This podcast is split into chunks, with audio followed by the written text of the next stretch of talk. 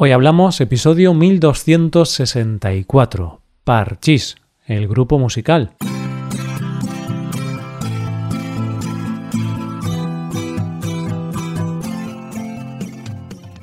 Bienvenido a Hoy Hablamos, el podcast para aprender español cada día. Si te gusta este contenido para aprender español, creo que puedes aprender todavía más si te haces suscriptor premium. ¿Por qué?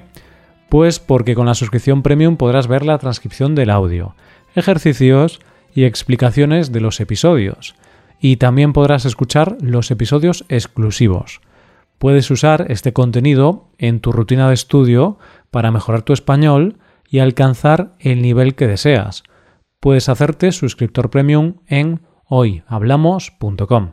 Hola, oyente, ¿qué tal? ¿Cómo estás? Cuando llega el día de mi cumpleaños, sé que hay varias cosas que van a pasar sí o sí. Me voy a poner un poco melancólico. Sé quién va a ser la primera persona que me va a felicitar. Sé de qué sabor va a ser la tarta de mi cumpleaños. Y sé que alguien me va a felicitar con la canción de cumpleaños del grupo Parchís. ¿No sabes quiénes son? Tranquilo, que de eso precisamente va el episodio de hoy. Hoy hablamos de Parchís, el grupo musical.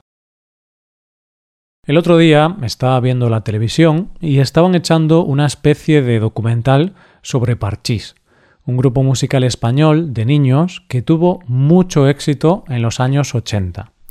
Me dio mucha curiosidad y vi el documental completo, y pensé que sería un buen tema para hablar en el podcast, ya que es un grupo de música que forma parte de la infancia de los españoles.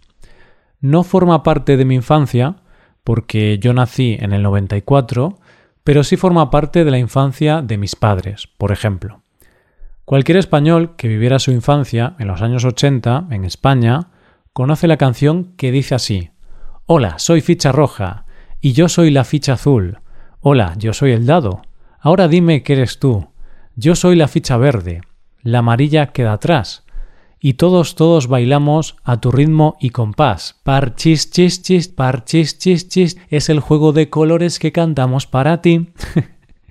ese es el nombre de ese grupo infantil de los años 80. Se llamaba Parchis y de lo que habla la canción es de una de sus características más reconocibles, que cada uno de ellos iba vestido de un color de las fichas del parchís, más uno que iba de blanco que representaba el dado.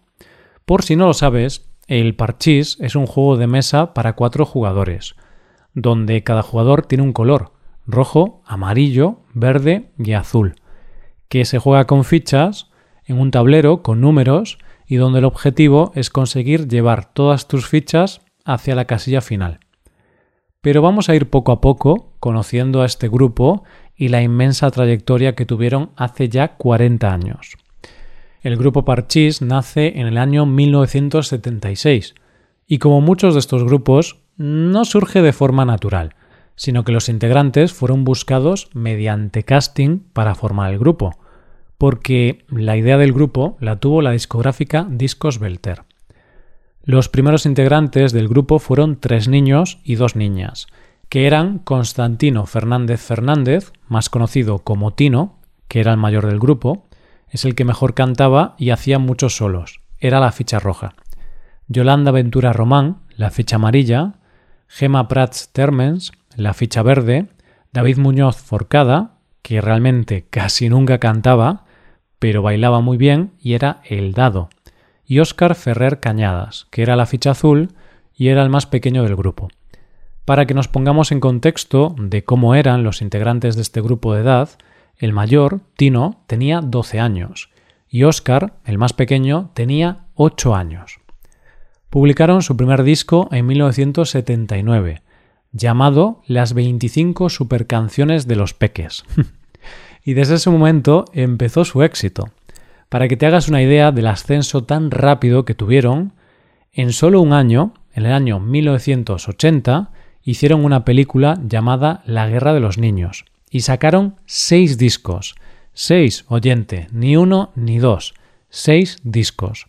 La repercusión de este grupo fue tan grande que se convirtieron en unos auténticos ídolos en España y Latinoamérica.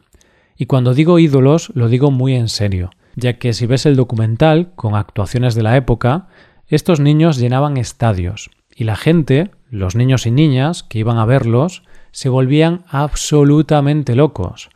Para que te hagas una idea, eran como las Spice Girls o los Backstreet Boys, o cualquier banda de este tipo que se te ocurra. Era una locura.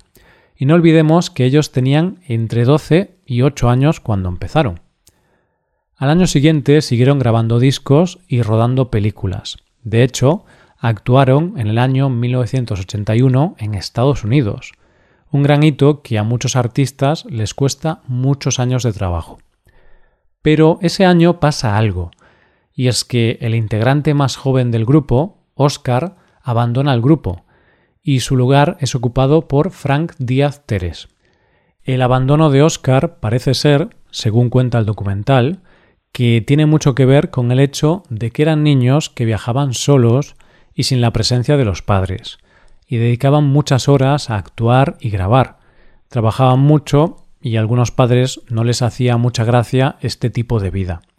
El éxito sigue creciendo de forma imparable, y en el año 1982 sacan un disco llamado Cumpleaños Feliz, que tuvo tanto éxito que aún hoy, para felicitarnos los cumpleaños, muchas veces nos enviamos esta canción.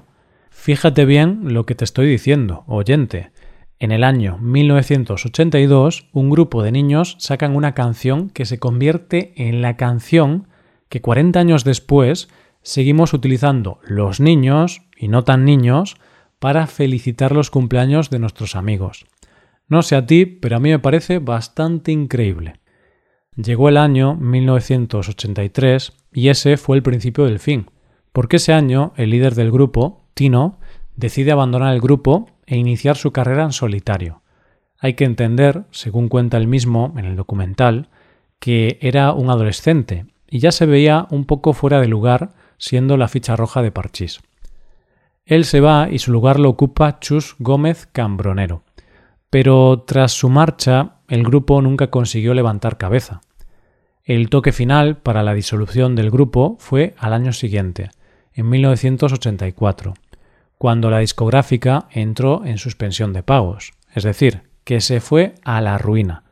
Y ese fue el fin del grupo Parchís. Es cierto que luego intentaron seguir en México, cambiando prácticamente a todos los integrantes de Parchís, pero fue alargar una agonía de algo que moría y que ya no tenía futuro.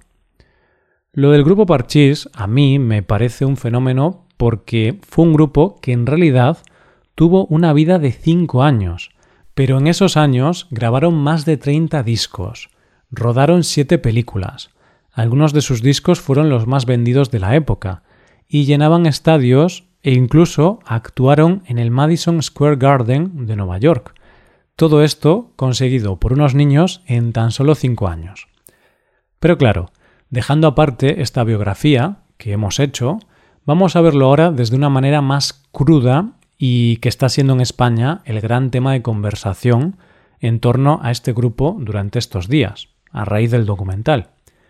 Niños viajando de un lugar a otro y sin el control de ningún adulto, y teniendo que lidiar con esa droga tan poderosa que es la fama.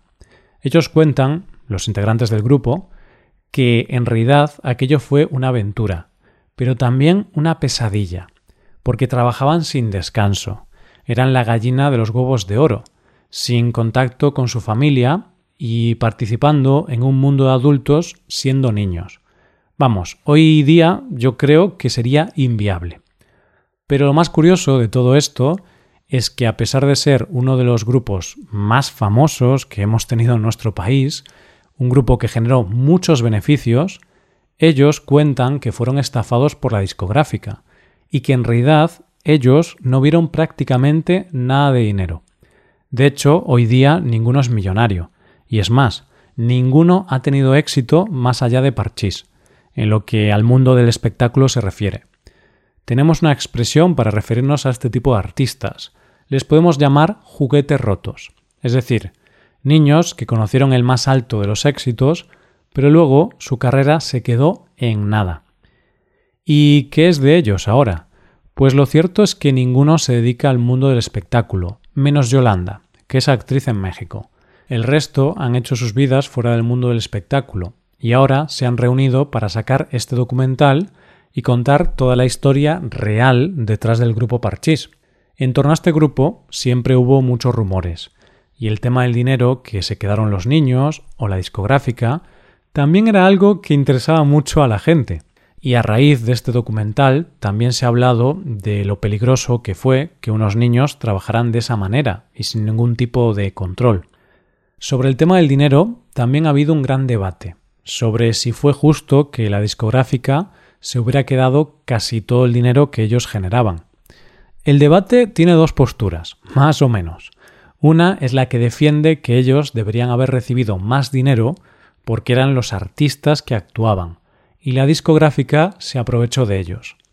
La otra postura defiende que en realidad el éxito del grupo fue gracias a la discográfica, porque fue la discográfica quien tuvo la idea del grupo. Hizo el casting para encontrar a los artistas, los formó, contrató a otros autores que creaban las canciones y además producía todas las canciones, películas y demás éxitos del grupo. Pero bueno, al margen de la polémica, lo que podemos afirmar sin ningún género de duda es que el grupo Parchís ha sido el grupo español infantil que más éxito y repercusión ha tenido a lo largo de la historia de nuestro país. Nos guste o no, ellos son eternos, porque ya forman parte del ADN de nuestro país, su legado está ya en nuestra sangre y en nuestra cultura popular, porque yo sé que en mi próximo cumpleaños voy a recibir un vídeo donde Parchís canta aquello de cumpleaños feliz, cumpleaños feliz, te desean tus amigos de Parchís. Esto pasa después de 40 años, y eso, querido oyente, no lo puede decir todo el mundo. Hasta aquí el episodio de hoy, y ya sabes, si te gusta este podcast y te gusta el trabajo diario que realizamos, nos ayudaría mucho tu colaboración. Para colaborar con este podcast puedes hacerte suscriptor premium. Los suscriptores premium pueden acceder a la transcripción y ejercicios y explicaciones. Hazte suscriptor premium en hoyhablamos.com. Muchas gracias por escucharnos. Nos vemos en el episodio de mañana. Pasa un buen día. Hasta mañana.